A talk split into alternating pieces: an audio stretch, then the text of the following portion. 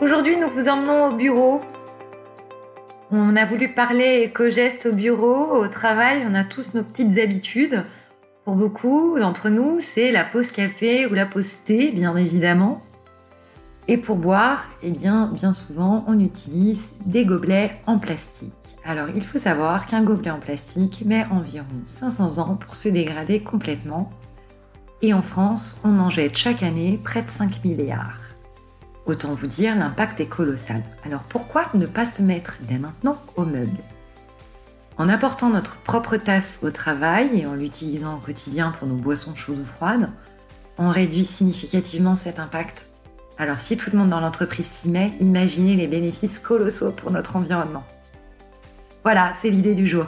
On met son mug dans son sac pour demain ou pour aujourd'hui si vous n'êtes pas encore parti. Et on passe dès maintenant au mug au bureau. On vous souhaite une très belle journée et on vous retrouve demain.